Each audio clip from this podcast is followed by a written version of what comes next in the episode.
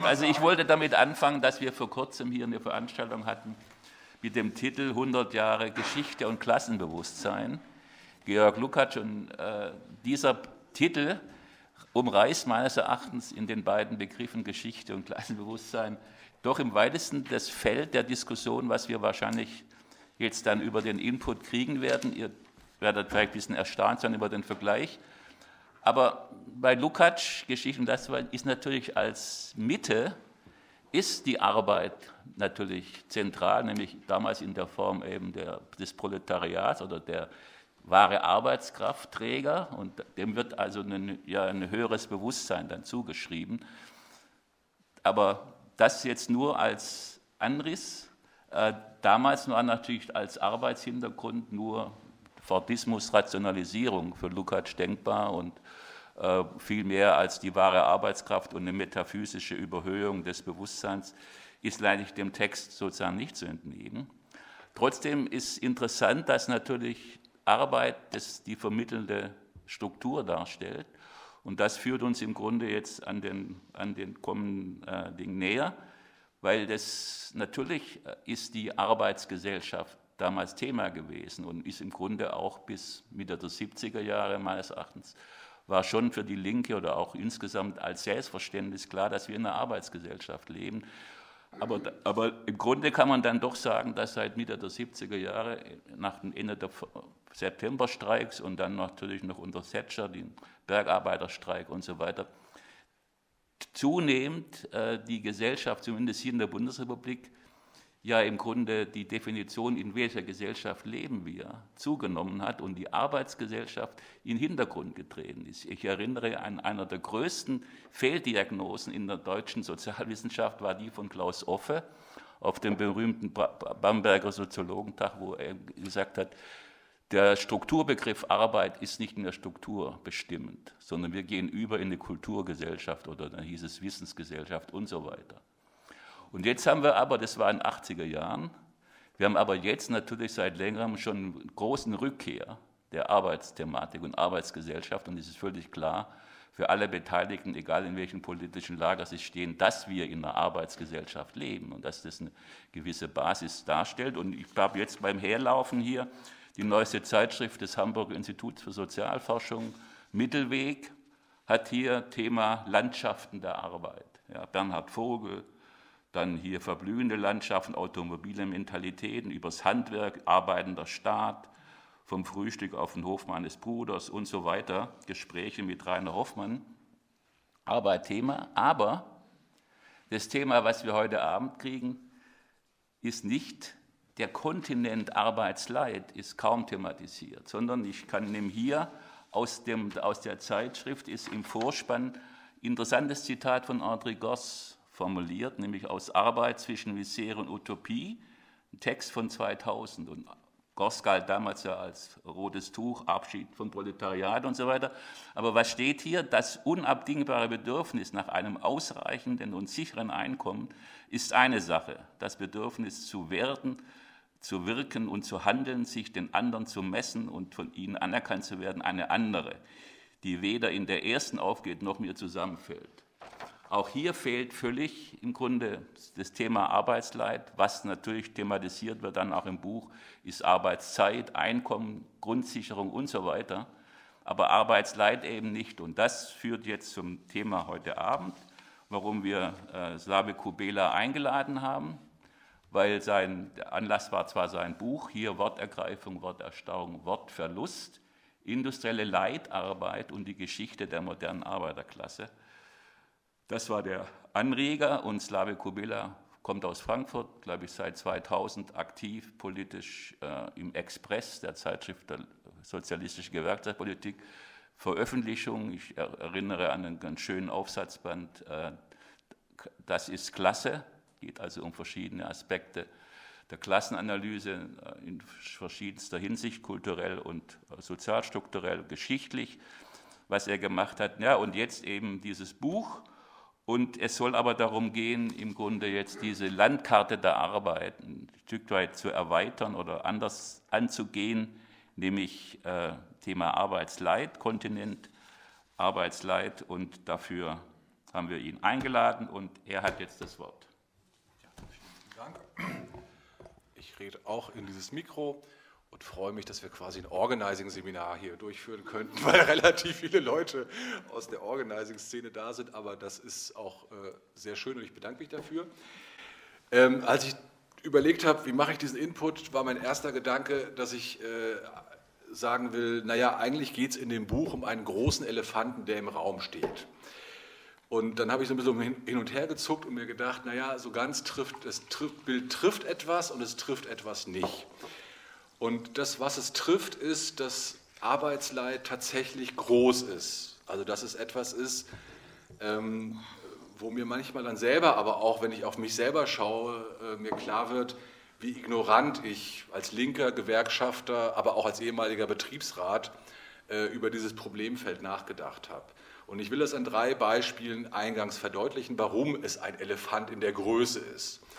Das eine ist das Jahr 2016. Ganz triviales Jahr. Man erinnert sich vielleicht noch dran, Portugal wird Fußball-Europameister, sonst keine außergewöhnlichen Besonderheiten.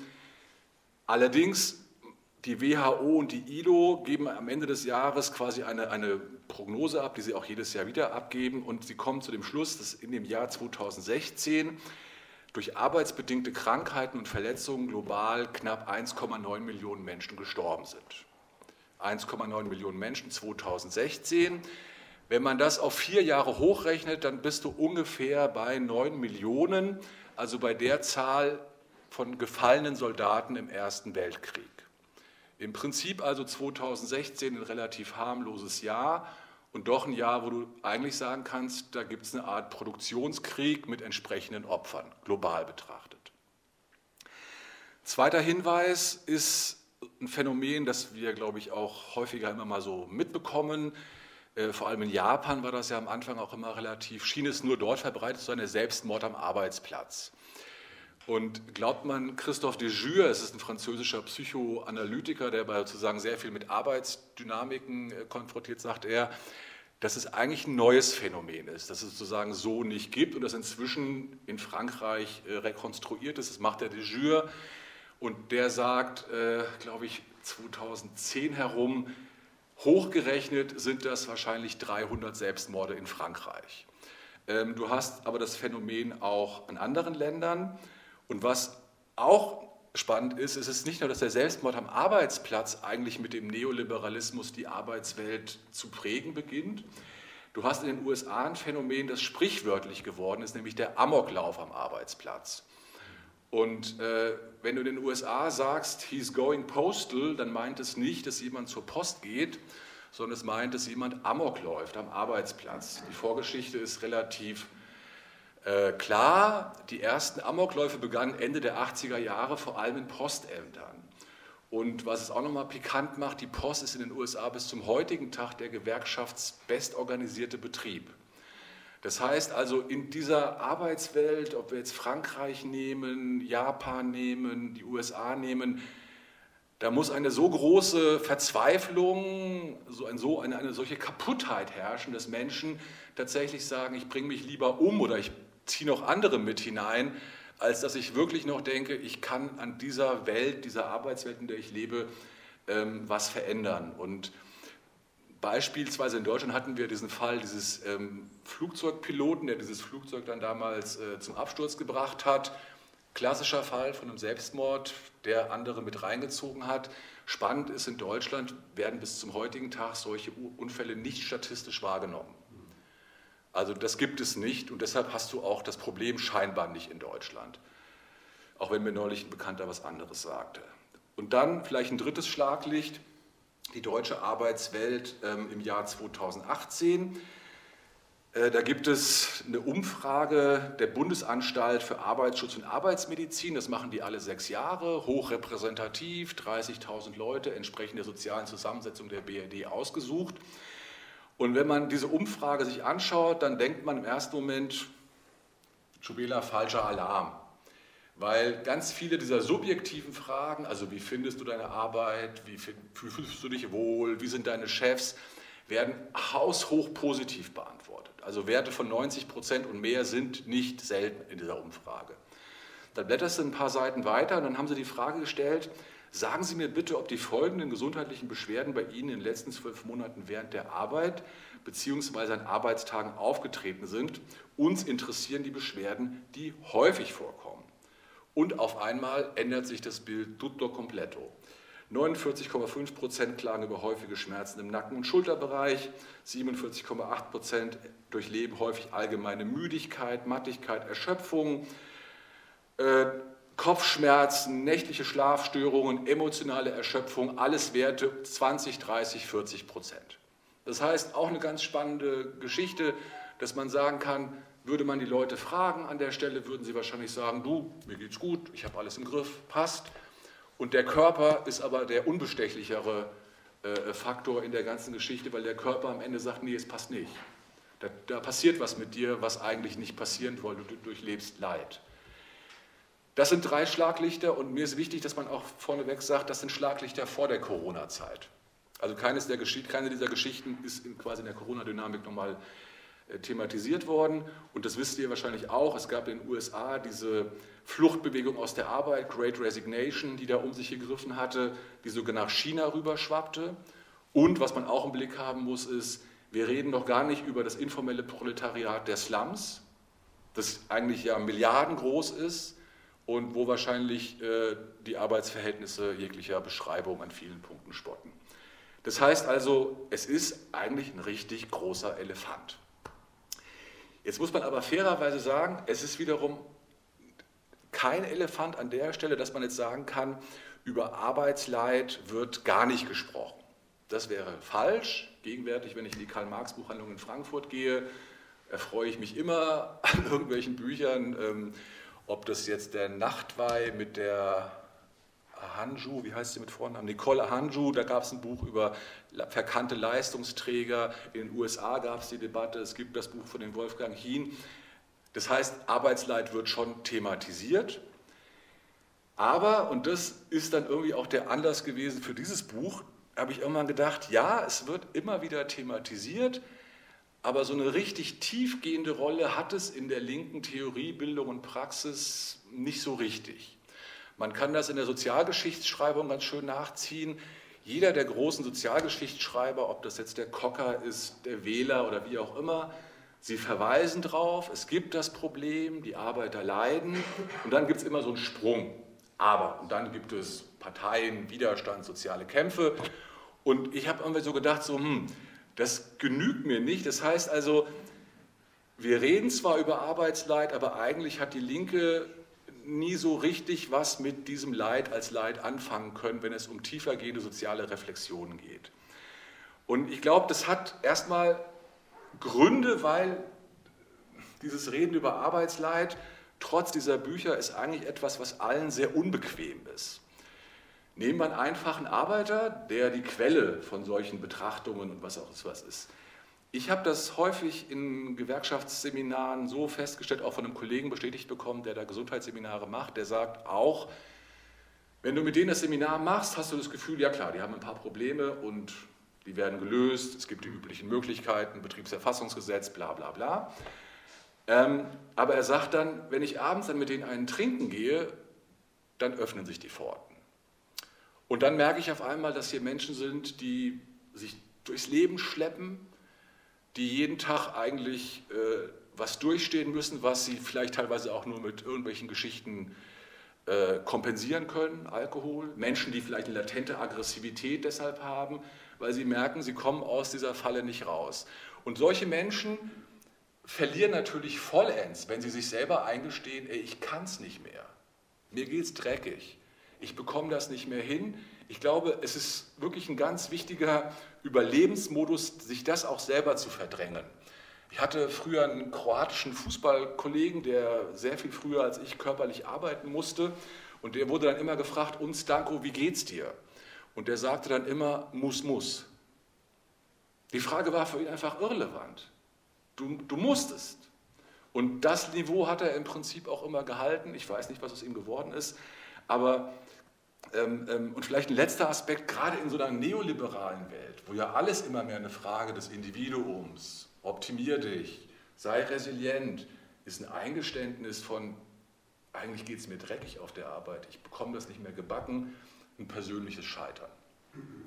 Das heißt also, von daher kann man sagen, wird es schwierig mit den Leuten. Man muss sehr gut graben können, um mit ihnen über diese Themen zu reden.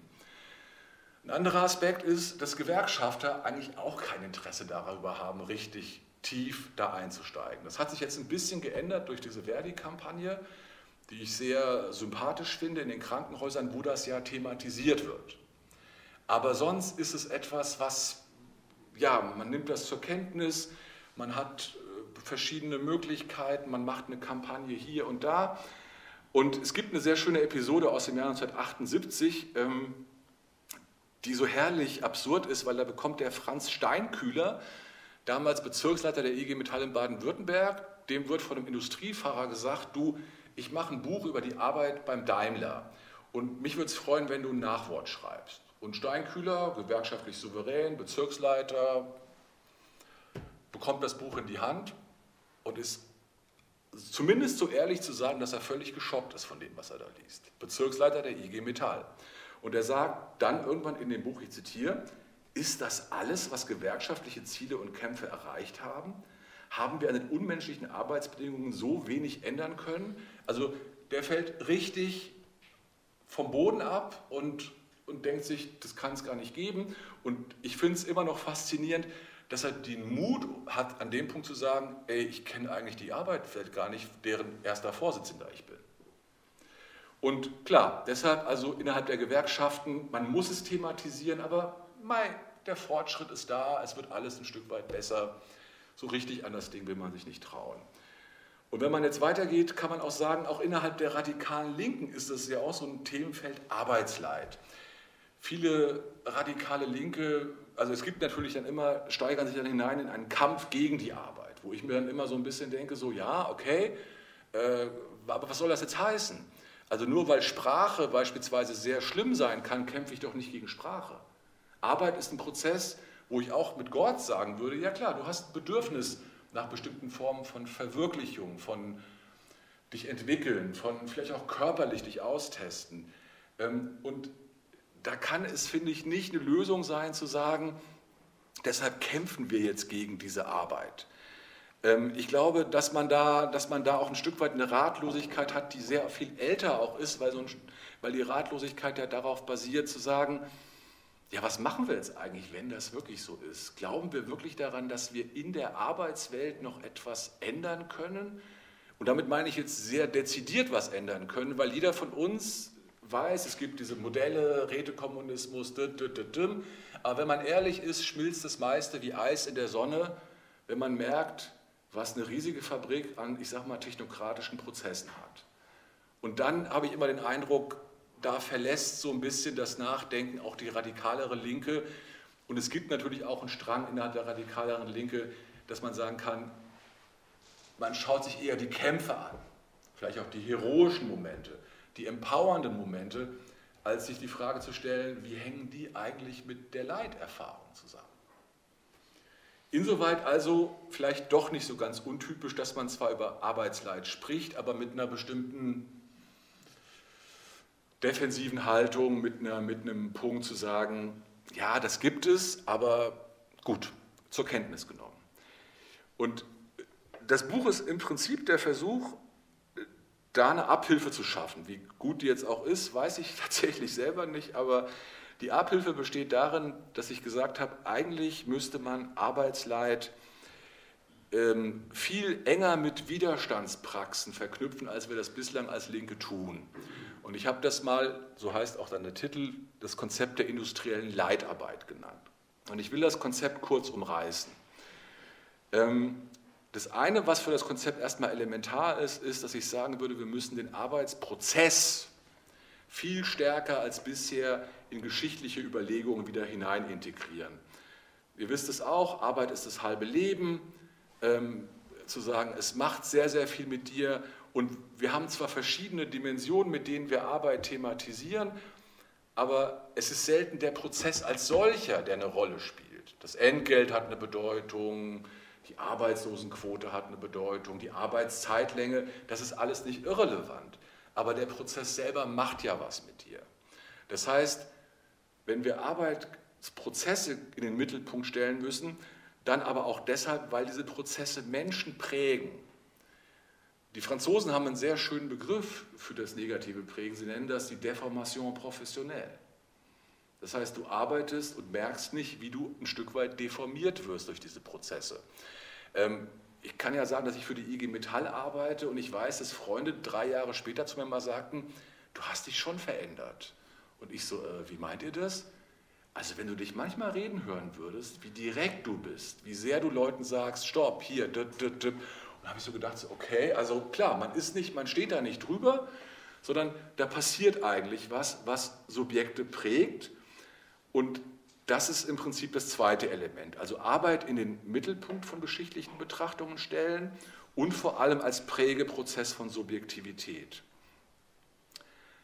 Die entscheidende dritte Pointe ist, glaube ich, dass man aber Arbeitsleid deshalb nicht als etwas begreifen sollte, wo die eine Seite nur passiv ist, jetzt die Arbeitnehmer, und die andere Seite ist nur aktiv, also quasi so ein ganz klassisches Herrschaft A über B Modell haben, sondern Leid ist eigentlich, wenn man, es, wenn man mit ein paar Leuten diskutiert, gerade auch, ich habe sehr gute äh, Freundinnen, die Traumatherapeutinnen sind, und die haben mir dann auch gesagt, Leid ist ein aktiver Prozess. Das Subjekt ist deshalb nicht weg, äh, nur weil es eine Leiterfahrung hat, sondern es versucht einen Weg, eine Balance zu finden zu dem, was ihm da widerfährt. Und ich glaube, das ist vielleicht auch eine Möglichkeit, diesen Begriff aus so einer Schublade rauszuholen, hier wird nur was erlitten. Nein, der Arbeiter in der Fabrik hat bestimmte Strategien, die sind sehr fantasievoll manchmal, manchmal sind sie, greifen sie auch ins Leere, manchmal führen sie zu Kündigungen. Ähm, eine der schönsten Geschichten, die ich da mal hatte, war, dass ich meinen Kollegen mal gefragt habe vor Jahren, ähm, sag mal, wie sieht denn das mit Sabotage eigentlich aus? Gibt es das heute noch in Betrieben? Und der Kollege sagte, nee, davon habe ich nie was gehört. Aber ich gehe jetzt in den Laden, den kenne ich seit Jahren und die werden mir das sicherlich sagen. Drei Stunden später bekam ich einen Anruf, er war völlig bedient. Ich so, was war los? Ja, du, ich habe die das gefragt und dann haben die gesagt, willst du das wirklich wissen? Und er dann so, äh, ja. Und dann haben die gesagt, mach mal die Tür zu. Er musste die Tür zumachen und dann haben sie ihm erklärt, wie sie jede Maschine so manipulieren, dass am Ende dann doch ein gedeihliches Arbeiten, ein Leiden ein Stück weit erträglicher gemacht wird. Das heißt also, das ist ein aktiver Prozess. Ähm, und der vierte Punkt ist, diese Aktivität hat, und jetzt wird es nochmal so ein bisschen ähm, ähm, bedeutsam, die hat was mit Sinnzuschreibungen zu tun. Es gibt ja dieses alte Lied der Scherben, warum geht es mir so dreckig, was kann ich allein dagegen tun? Und ich glaube, dass Arbeit eigentlich immer in, sprachlich, in einer sprachlichen Eingebundenheit stattfindet. Du gehst zur Arbeit, weil dir deine Eltern gesagt haben, dass du das und das und das machen musst. Du arbeitest so, weil dir vielleicht ein Arbeitsethos beigebracht wird. Das heißt, du kannst Arbeit nicht von Sprache trennen. Es gibt einen Arbeit-Sprache-Nexus, einen Zusammenhang, den du in meinem Fall jetzt, ich werde Gewerkschaftssekretär, auf einmal beginne ich ganz anders zu reden, bestimmter zu reden. Ähm, und ich glaube, das hast du an verschiedenen Punkten. Ein anderes spannendes Phänomen ist funktionaler Analphabetismus. 40 äh, Prozent aller deutschen Erwachsenen sind nur in der Lage, Texte mit einfacher Sprache zu lesen. Warum? Nicht, weil sie blöd sind, sondern weil in der Arbeitswelt einfach ihr Sprachvermögen nicht mehr abgerufen weil sie tatsächlich gewohnt sind, ganz elementare Dinge, wenn überhaupt verbal zu bekommen. Und am Ende, lustiges Experiment, das ich neulich in der IG Metall hatte, schaust du dir die Broschüren der IG Metall an und denkst dir, die Hälfte kannst du in die Tonne werfen. Diese Leute können diese Broschüren nicht lesen. Und das sind aber die Leute, auf die wir eigentlich rekurrieren. Das heißt, die Arbeitswelt, der Arbeitsprozess, die Stumpfheit, das beschreibt auch die Simone Weil, beeinträchtigt tatsächlich dein, dein Sprachvermögen, deine Sprachlust vielleicht auch. Und das ist aber jetzt ganz, glaube ich, entscheidend, damit du, damit du Widerstand ein Stück weit auch erklären kannst, weil wenn ich Widerstand auf einer grundlegenderen Ebene formulieren will, dann muss ich in der Lage sein, auch sprachlich zu verstehen, was da mit mir geschieht. Wer sorgt für dieses Leid? Ist dieses Leid notwendig? Gibt es Auswege aus diesem Leid? Wie können diese Auswege, das sind Fragen, die sich Leute tatsächlich stellen, mal weniger explizit, mal sehr explizit. Aber wenn du, wenn es sozusagen Arbeitern oder Arbeiterinnenkollektiven gelingt, über eine längere Zeit an diesen Problemen, an dieser Sprache, ja, zu arbeiten, den herrschenden Sprachnexus, der ja immer sagt, du musst Leistung bringen, du bist ein Individuum, du hast Resilienz, das musst du aufbrechen. Und du musst eigentlich in der Lage sein, eine Gegensprache zu entwickeln, die dir erklärt, warum es dir so dreckig geht. Das heißt, diese vier Elemente sind im Prinzip das, was ich das Konzept der industriellen Leitarbeit nennen könnte. Ähm, und das Buch ist dick geworden, weil es einige Implikationen hat. Also jetzt könnte man da viele Möglichkeiten draus machen. Mir ist aber nochmal wichtig, dass ich in den letzten Jahren sehr viel mehr über solche Prozesse, also A, über meine Gewerkschaftsarbeit, aber auch einfach über die Traumaforschung habe. Weil mir sehr auffällt, das war eines der Aha-Erlebnisse bei dem Buch, dass ich mit, einer, mit dieser Freundin Tanja damals eine Debatte hatte und ihr dann sagte, du Tanja, kann denn Arbeit traumatisieren? Und sie sagte dann zu mir, ja klar, alles kann dich traumatisieren, also wenn es halt überwältigender Art und Weise stattfindet. Dann habe ich so gedacht, okay, und, und gibt es in der Traumaforschung irgendwas über traumatisierende Arbeit? Und sie ist wirklich gut und sie sagte, nee, das ist ein ziemliches Lehrfeld. Es gibt gegen sexuelle Gewalt, was weiß ich was, äh, Traumaforschung, kollektive Traumata, aber Arbeit im engeren Sinne als traumatisierende Erfahrung fiel ihr nicht viel ein.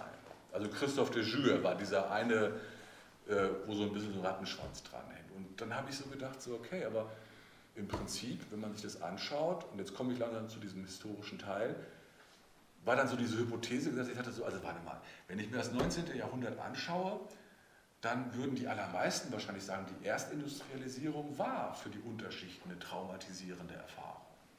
Also ihr kennt das alle, die Fabriken in Manchester, die Vertreibungen, leuchtet einem eigentlich ein, dass da ein Kollektiv traumatisiert worden ist, dass die Leute das nicht wollten, dass sie reingeprügelt werden wollten und dass sie dort im Prinzip Leid erfuhren.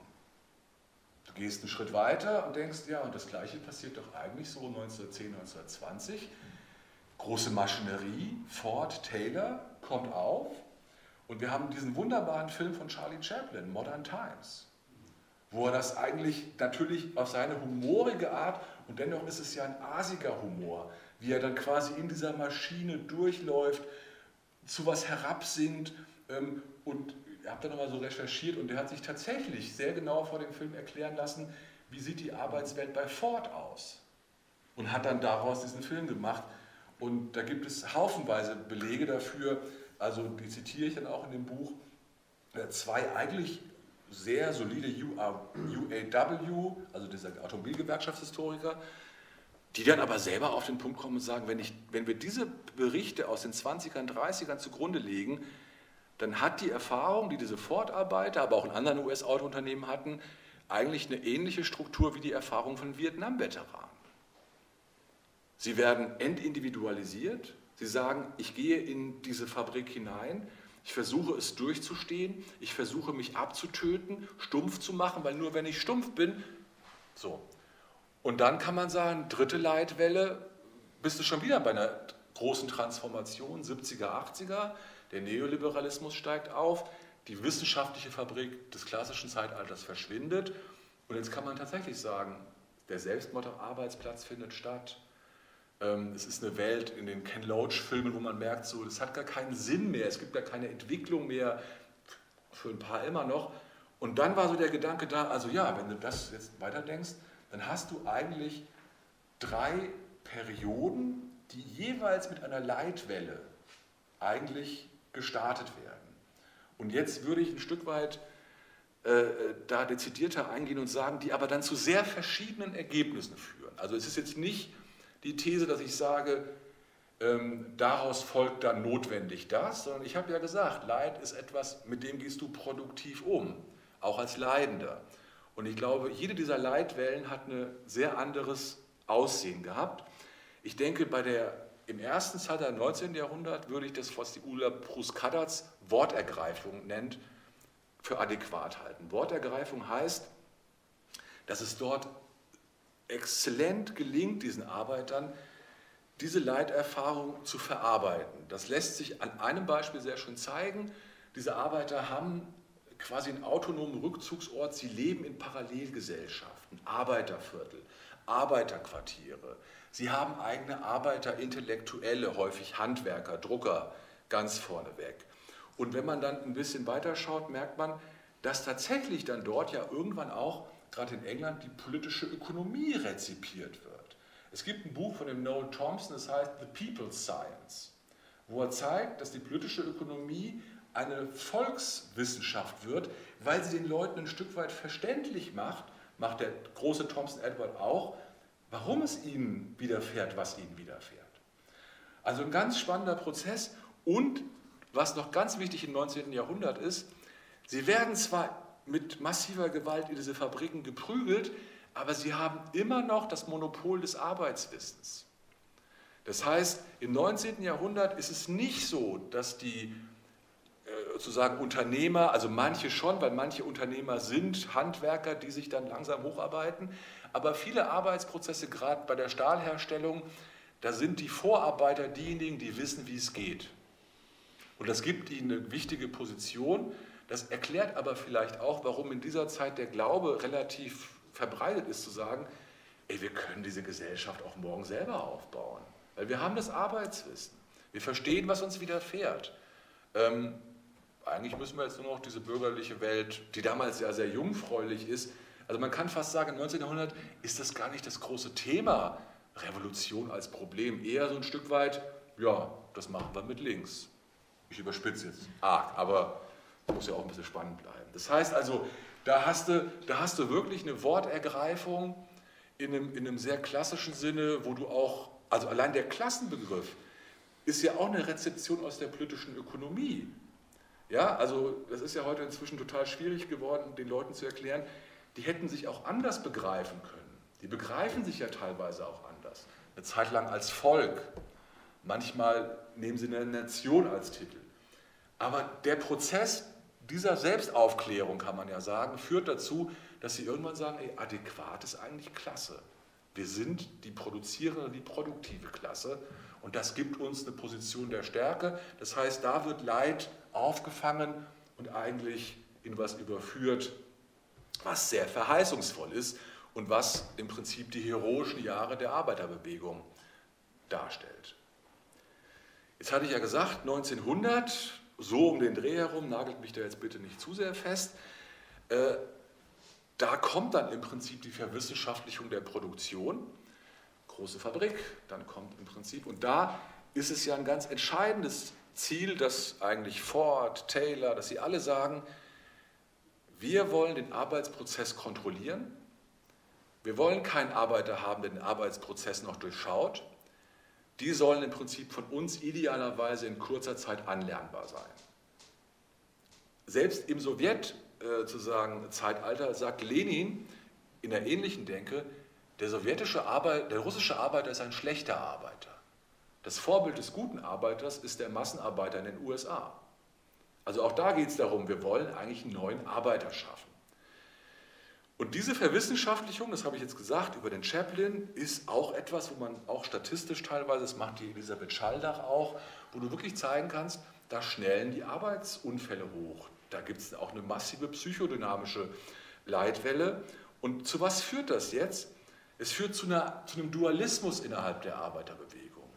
Weil einerseits wird das immer noch in Arbeiterquartieren Parallelgesellschaften verbal aufgefangen. Sie verstehen sich weiterhin als Klasse. Das ist da. Und dennoch findet eine Worterstarrung statt, weil, ich sage mal, da quasi ein Diskurs drüber kommt, nämlich der Diskurs, ähm, dass das ja alles notwendig ist für eine höhere Gesellschaftsform. Ihr kennt das aus der zweiten internationalen Produktivkraftentwicklung. Produktivkraftentwicklung. Und das führt zu einer Situation, wo man sagen kann, also auf der einen Seite hast du diese industrielle Leitarbeit immer noch von unten. Sie sichert auch, wenn man so will, die Klassenbasis, könnte man jetzt fast sagen. Und doch wird, wird oben so eine Art Schema drüber gemacht. Ihr müsst jetzt durchhalten. Nur durch die Produktivkraftentwicklung kann der Sozialismus entstehen. Haltet noch ein paar Jahre aus, aber es wird auch variiert. In den USA hast du es genauso. The American Dream, American Destiny. Hier, arbeite hart und du hast eine Aufstieg. In der Zeit kannst du sagen, entsteht quasi oberhalb dessen eine, Teleolo eine Schicht teleologischer Diskurse. Notwendig, unveränderlich und führt uns in die Emanzipation sinngemäß haltet durch. Und dann gibt es die große Ernte. Und damit es noch komplizierter wird, auf eine bestimmte Art und Weise kannst du sagen, dass das jetzt auch gar nicht eine Manipulation ist. So soll es auch nicht verstanden werden, weil einerseits erleben ja auch die Arbeiter in dieser Zeit einfach gigantische technische Wunderwerke. Ja, also Brücken, Fabriken. Ähm, da liegt es sehr nahe zu denken, wow, also das ist eine Explosion menschlichen Wissens. Ähm, ja, da könnte was dran sein, dass uns die Technik befreit. Äh, zweitens kann man sagen, Taylor hatte schon relativ früh gesagt, ich bin eigentlich nicht gegen Gewerkschaften, ich will sie aber überflüssig machen, weil wenn der Arbeiter effektiv arbeitet, steigern wir die Produktivität so immens, dass sowohl Arbeiter wie Kapitalist super sympathisch nebeneinander leben können. Und auf eine vertrackte Art und Weise hat er nach dem Zweiten Weltkrieg ja sogar recht. Weil man sagen kann, die glorreichen Jahre, wie die Franzosen das nennen, dieser Wiederaufschwung, tatsächlich kannst du sagen, da kommt es zu einer gedeihlichen Parallelexistenz, die Taylor 50 Jahre vorher im Blick gehabt hatte. Also auch an der Stelle kann man sagen, hm, schwierig zu sagen, das war jetzt einfach nur Dummheit. Dann in den 70er Jahren, wir hatten es vorhin, 1975 hast du gesagt, Christoph, wenn man sich überlegt, dass frühe 70er Jahre die Wahlerfolge linker Parteien, die Mitgliedschaftsquoten von Gewerkschaften, auch doch das Ansehen des realen Sozialismus, also alles war quasi an einem Peakpoint und ich glaube, irgendwo mal gelesen zu haben, dass 1975 das erste Mal mehr Menschen im Realsozialismus lebten als in der bürgerlichen Welt. Also für eine kurze Zeitaufnahme, ähm, ob das jetzt belanglos ist, aber das gibt natürlich einem Arbeiterfunktionär auch eigentlich in der Zeit den Gedanken, seht ihr, es hat sich gelohnt. Wir sind an einem Punkt, wo wir, wo wir nie zu träumen gewagt hätten, dass wir sind, und das sind wir durch Produktivkraftentwicklung. Und letzter Punkt an der Geschichte ist, Du kannst wirklich sagen, da entsteht so eine Art rotes Imperium des kleinen Arbeiterglücks. Mit kleinem Arbeiterglück meine ich, in keiner dieser Gesellschaften kannst du wirklich sagen, also Jugoslawien vielleicht und auch äh, DDR, also die Arbeiter haben ein Mitspracherecht, aber letztlich ist das, was sie ernten, sind Lebensbedingungen, wo ihre Großväter gesagt hätten, das wird für uns unmöglich sein. Ein kleines Häuschen vielleicht, das erste Auto, die Kühlschränke kommen ab den 60ern in die, in die Häuser. Also ihr wisst, was ich meine. Da entsteht eigentlich was, wo man in den 70ern sagen könnte, also ist voll aufgegangen ähm, und, und, und die Arbeiter gehen es auch mit an verschiedenen Punkten, weil sie merken, es ist eine Option. Und jetzt die 70er Jahre selber, weil ich finde, das ist für mich so eine Art Jahrzehnt, ähm, das ist jetzt auch kein Mysterium, das diskutieren Linke auch gerne rauf und runter, aber es ist eigentlich ein super entscheidendes Jahrzehnt, weil es genau genommen das Jahrzehnt ist, wo das Arbeitsleid das erste Mal richtig massiv thematisiert wird. Also ganz großer Klassiker ist dieser, dieser wilde Streik in Lordstown. Ich glaube, Chrysler ist es, die da eines der modernsten Vorzeigewerke hinsetzen.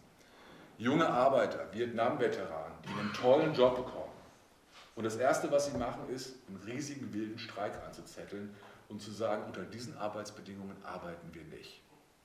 Und damit ist ein Thema gesetzt, das die 70er Jahre durchzieht. Es gibt in Deutschland diesen Begriff der Humanisierung der Arbeit. In Italien hast du die italienische Arbeitermedizin.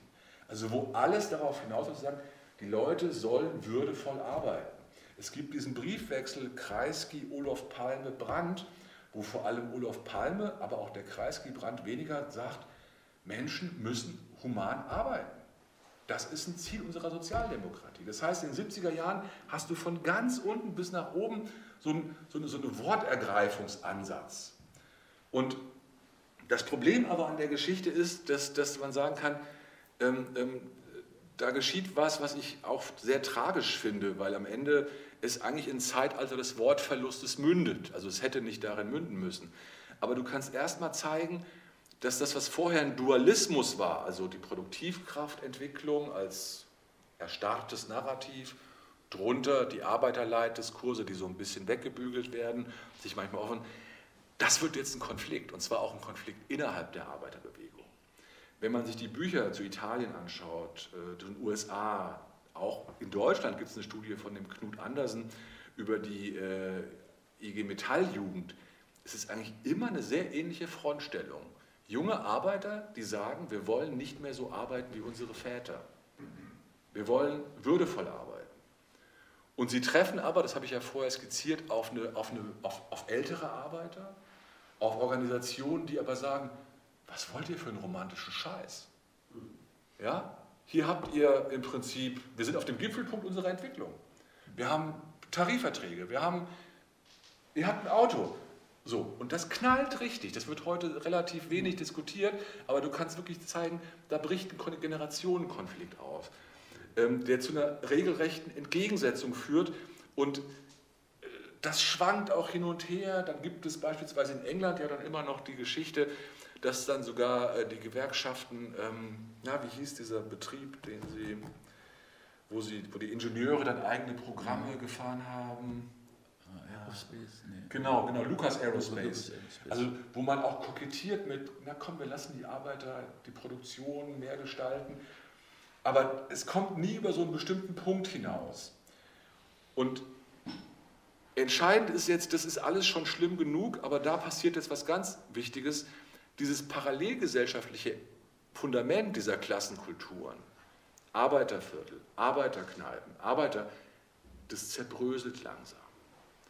Das ist im Prinzip, ähm, ähm, das war quasi immer der Rückzugsort, eigentlich der Ort, aus dem du klassenmäßig Schwung hast. Das heißt, du hast also einen riesigen Konflikt, das Fundament entzieht sich und spannend ist auch, der Aufstieg in Italien, kannst du sagen, des Fernsehens. Das Massenfernsehen beginnt ab den 70er Jahren dann quasi auch da hineinzukommen. Es gibt Studien über den frühen Berlusconi, äh, die hochnotspannend sind, um zu verstehen, wie er diese Gemengelage dann quasi auch noch nutzen kann, um mit privatem Fernsehen und neuen Botschaften bis in die Haushalte der Arbeiter zu dringen, wo er bis dahin nicht so gut gelandet ist. Und letzter Punkt dieser Entwicklung ist dann schließlich dass du zeigen kannst, und es gibt den Aufzug des autoritären Liberalismus. Also als ob das alles nicht schon kompliziert genug wäre. Grégoire Chamaillou, absolut lesenswertes Buch, merkt das Bürgertum, sagen wir es mal ganz plastisch, dass es was tun muss, wenn es weiterhin die herrschende Klasse sein will. Und es tut einiges. Das heißt, es nutzt diese Gemengelage aus, es dreht die Daumenschrauben an. Ich muss das, glaube ich, jetzt nicht nochmal rauf und runter erzählen.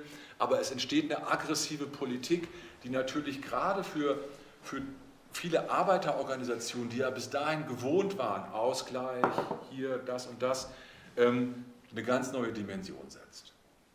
Und damit, damit sind die 70er Jahre eigentlich ein so fundamentaler Bruch in der ganzen Klassengeschichte, dass du zeigen kannst, die dann einsetzende Leitwelle die führt dann zu ganz individuellen nihilistischen Auswegen. Weil es gibt keine Klassenkulturen mehr, auf die die Leute rekurrieren können. Ähm, die Arbeiterorganisationen, die noch existieren, die produktivistisch sind, wie meine Organisation, die IG Metall, die werden immer mehr Überbleibsel. Und wie lange sie das noch sein werden, sei auch dahingestellt. Aber viele zerbrechen auch daran. Ähm, du hast eine ganz neue Dimension von multimedialer Ansprache, hoch individualisiert. Und es gibt ein sehr schönes Zitat dann von, von diesen beiden Franzosen, Stéphane Béot und Michel Pialou. Die schauen sich Ende der 90er Jahre, die machen eine Langzeitstudie in den äh, Werken von in, äh, von Peugeot in Sochaux Montbéliard.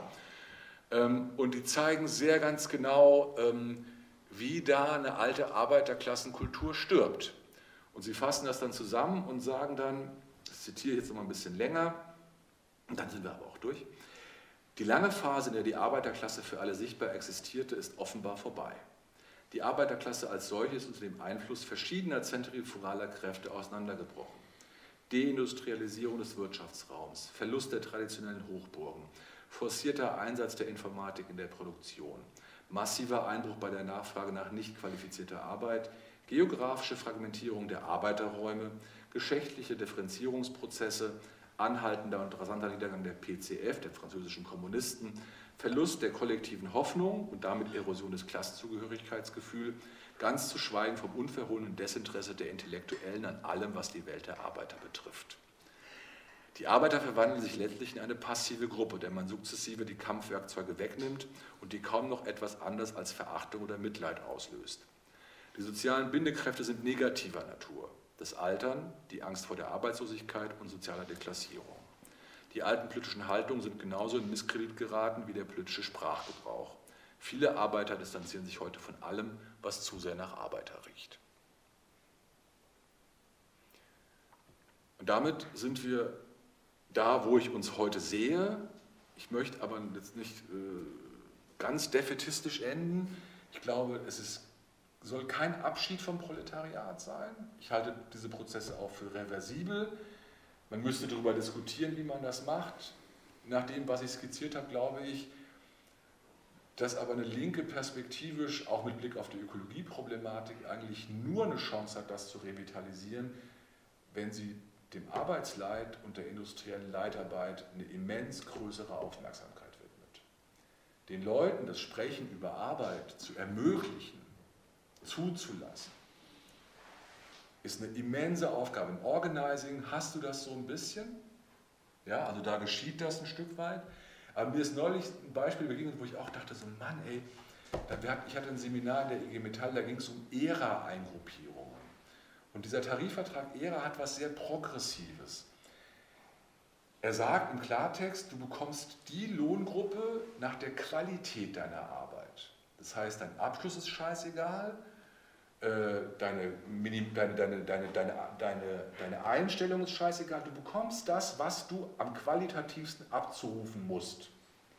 Das Problem bei den Eingruppierungen ist aber, dazu müssen diese Arbeiter über ihre Arbeit reden. Sie müssen sich vergewissern, stimmt, was mache ich eigentlich den ganzen Tag? Ähm, und, und genau daran hakt es. Dass ich, ich hatte sozusagen so ein paar Situationen mal als Gewerkschaftssekretär, wo ich wirklich mühevoll und sehr geduldig warten musste, bis jemand, der mir am Anfang sagte, das ist immer der gleiche Tag.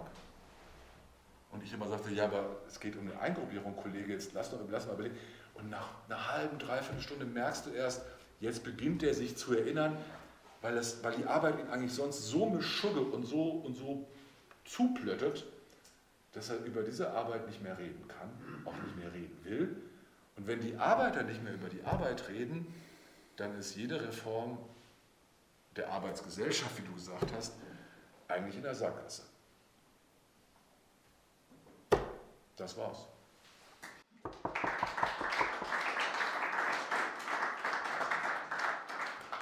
So, Slave ist genau in der Zeit geblieben. Wir haben noch eine ganze Stunde Diskussionszeit und ich werde mir das Privileg rausnehmen, zwei Fragen als erste an ihn zu stellen.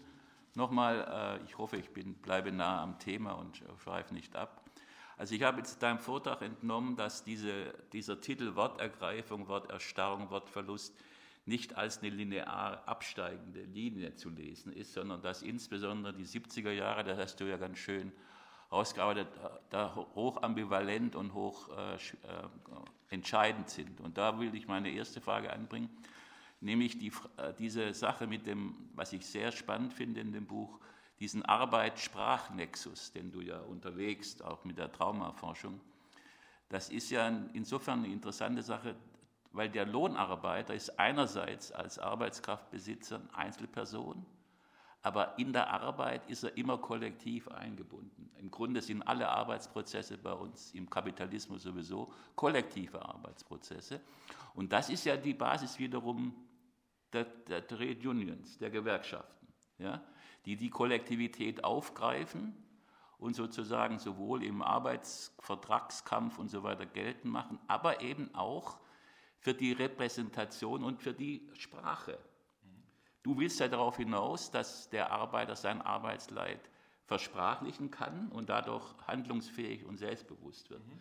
Aber er macht es doch im Kontext im Grunde dieser Kollektivität der Gewerkschaften.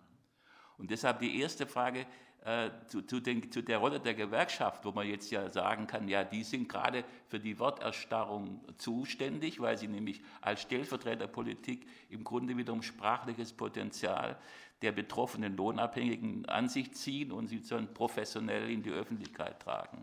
Bei allen Verdiensten aber wie, also das ist eine, meines Erachtens ambivalent. Da müsstest du vielleicht noch mal was zu sagen für die Diskussion. Dann die wird ja sicher äh, etliche hier auch Gewerkschafter dabei sein.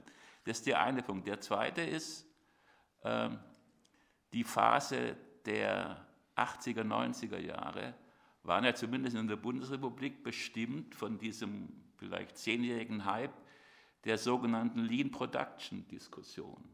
Und diese Lean Production Diskussion, die war einerseits eingerahmt von einer aufstrebenden Industriesoziologieforschung. Ich erinnere an die wirklich große Studie Ende der Arbeitsteilung von Kern Schumann, einer der wenigen sozialwissenschaftlichen Studien, die ja bis in den Feuilleton und in die Tageszeitung Eingang gefunden hat, genauso wie parallel die MIT-Studie äh, über die Automobilindustrie. Ja?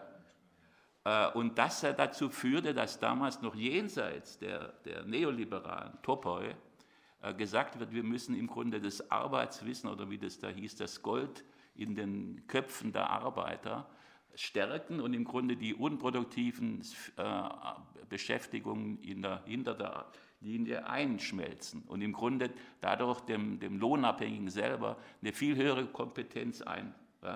Diese Entwicklung der 80er, 90er Jahre ist ja dann auch selbstkritisch von Kern Schumann äh, im Industriereport der 2000er Jahre, ist ja gesagt worden, das hat nicht zum Durchbruch geführt, sondern wir haben im Grunde auch wieder Retailorisierungsprozesse und so weiter. Das heißt aber, insofern, insofern ist auch diese Phase des Wortverlustes beim Neoliberalismus nicht so linear, sondern es gab da offensichtlich auch Knotenpunkte, bis hin, und damit höre ich dann mit der Frage auf, bis hin zu der Kampagne äh, in den Nullerjahren Arbeiten ohne Ende der IG Metall. Meines Erachtens ein großer Erfolg gewesen damals äh, der, dieser Abteilung, dass zumindest diese Frage der, der Zeit und der Selbstausbeutung dann auch und der Selbstschädigung ja thematisiert wurde. Ja, und im Grunde auch bis heute eigentlich sowas wie Arbeits, äh, Gesundheitspolitik, Arbeitspolitik ja doch ein Thema Thema ist. Und, und also insofern nochmal zu diesen zwei großen Aspekten vielleicht. Und dann öffne ich die Diskussion. Also lass mich mit dem letzten ganz kurz anfangen. Ähm, ja, das ist thematisiert worden und ja, es wird immer wieder thematisiert. Aber es ist eine bizarre Folgenlosigkeit, wenn ich mir dann die Globalstatistiken anschaue. Also was ich ja auch in den 2018er Umfrage mache. Ähm, das scheint keinen durchschlagenden Erfolg zu haben, sonst hätten wir diese Phänomene nicht. Also jetzt ganz, ganz plump gesprochen, Christoph, an der Stelle. Ähm, ich will damit auch nicht sagen, dass, dass, dass, die, dass, dass das jetzt böser Wille oder eine schlechte Arbeit ist. Es ist, es, es basiert ja auch darauf, dass du natürlich, dass, dass du eine bestimmte Intensität des Verhältnisses zwischen Arbeiter und Gewerkschaft brauchst. Eine Kultur, dass eine Verletzlichkeit, dass aber vielleicht auch irgendwas, was kaputt geht, in der Gewerkschaft Raum haben darf. Und das versuche ich, glaube ich, glaube, das ist, kann ich jetzt selbst sagen, das ist nicht der Fall. Ich würde sagen, ähm, an dem Punkt, ähm, ich glaube nicht, dass die Arbeiter so, also das nicht immer, aber es, dieses Vertrauensverhältnis, das du haben musst, um zu sagen, ey, mir geht es so schlecht und ich möchte das als Betriebsrat oder wie auch immer zum Thema machen und ich möchte es grundlegend zum Thema machen, das passiert nicht.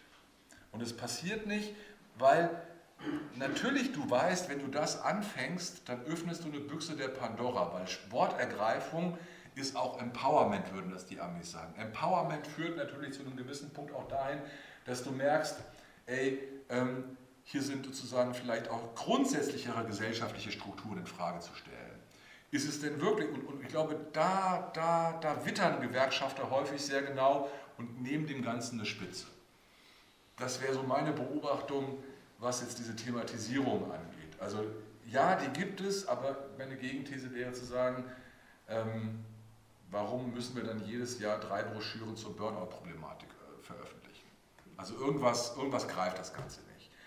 Ähm, und dass es das nicht greift, das, das, liegt natürlich daran, auch dass die Gewerkschaften im eminenten Sinne Kinder des Produktivismus und der Technologiegläubigkeit und der Fortschrittsgläubigkeit sind. Und das, also der Psürske, in seiner letzten Interviews wurde dann gefragt, wie das denn ausschauen würde mit ähm, hier IT verändert sich, ähm, Degrowth und dann sagte der natürlich eiskalt, und das sagen sie seit 100 Jahren, Maschinenstürmer sind wir keine. Das heißt, die einzige Alternative im Kopf vieler Gewerkschafter ist, entweder den technischen Fortschritt der Produktivkraftentwicklung sich hinzugeben oder sofort als Maschinenstürmer beschimpft zu werden. Dazwischen gibt es wenig. Und, und das ist was, ähm, also es gibt eine Stelle bei dem Günther Anders und ich glaube, das ist so ein bisschen, der sagt mal an 1950, es gibt, äh, es gibt, als Intellektueller kann es dir nichts Schlimmeres geben, als dass du technikkritisch hinterfragst. Weil du sofort hingestellt wirst als Romantiker, Naivling, Fortschrittsaufhalter, bla bla bla. Und das ist das Gleiche in den Gewerkschaften. Da gibt es Degrowth, das ist wie, so, das ist wie ein Eisbär, den man nicht, den man nicht lokalisieren kann. Ähm, und, und damit sind natürlich auch diese Sprachspiele, die die Gewerkschaften etablieren, Transformation. Transformationskurzarbeitergeld, so heißt es bei uns. Ähm, ihr könnt, wahrscheinlich würden mir noch 10, 15 einfallen. Das sind alles, das ist, die Technokratie ist regelrecht in den Begriffen eingelassen. Es geht nicht darum, an dem Punkt, eine Sprache lebendig zu machen. Es geht nicht darum, dass die Leute im Prinzip auch eine Selbstaufklärung durchlaufen können, die natürlich auch ein bisschen ergebnisoffen sein kann, sondern da ist, das ist eigentlich wie, das ist eigentlich das sind wie Junkies, die du nicht mehr runterbekommst von ihrer, von ihrer Nadel. Und wenn du ihnen sagst, ey Leute, das müsste jetzt irgendwie enden, dann reagieren sie wie Junkies und sagen, ich habe das völlig im Griff. Nein, haben wir nicht. Ähm, und deshalb würde ich sagen, diese Kollektivität der Gewerkschaften, diese Worterstarrung, diese Ambivalenz. Ich hatte neulich eine sehr schöne, da habe ich das wirklich exemplarisch gehabt. Wir hatten ein Treffen mit Arbeitern. Und es gibt zwei Möglichkeiten, so ein Treffen zu planen. Du kannst es worterstarrt planen. Was machst du? Du liest eine Tagesordnung vor, du nimmst dann jemanden ran, der sagt dir was, er weiß, was er sagen muss, du weißt, wie du antworten musst, wenn es heikel wird, sagst du, wir treffen uns nachher nochmal, besprechen es draußen. Und, und du hast das Gefühl, alles ist super. Die waren da, super. Und wir haben dann aus einem bestimmten Grund gesagt, ey, weißt du, wir haben gemerkt, dass viele der Kollegen, wenn sie alleine sprechen, das machen sie sehr gerne über Facebook, WhatsApp und was weiß ich was, gelinde gesagt, auch heikle Dinge posten. Dinge, die hasserfüllt sind. Dinge, die wahrscheinlich auch als sexistisch zu bezeichnen wären. Ganz, ganz ekliger Diskurs, wenn du das liest. Und wir haben dann gesagt, wir nehmen diese Zitate raus, bappen die vorne anonymisiert hin und wollen mit ihnen, weil die Zitate kamen von diesen Funktionsträgern, wollen mit ihnen über das reden, was sie da posten. Weil es ist ja die Realität. Das Ding ist beinahe richtig eskaliert. Wir haben es dann einigermaßen auffangen können, weil wir ihnen irgendwann gesagt haben, wir verstehen eure Wut. Wir wissen, dass ihr leidet, aber Wut wird blind, wenn ihr nicht sie kanalisiert bekommt. Und ich finde, das hat mir nochmal sehr klar geöffnet, dass die Realitäten in Gewerkschaften, dass ich die als, als Hauptamtlicher massiv beeinflussen kann. Hätten wir den ersten Weg gewählt, wären wir nach Hause gegangen und hätten gesagt, gutes Treffen, wir machen 50 Mitglieder, da haben wir das Problem, alles technokratisch sauber. Nach, den, nach der zweiten Session gingen wir alle raus, hatten eine intensive Debatte und lustigerweise haben aber viele von den Aktiven irgendwann zu uns gesagt, das war richtig geil, dass ihr das gemacht habt.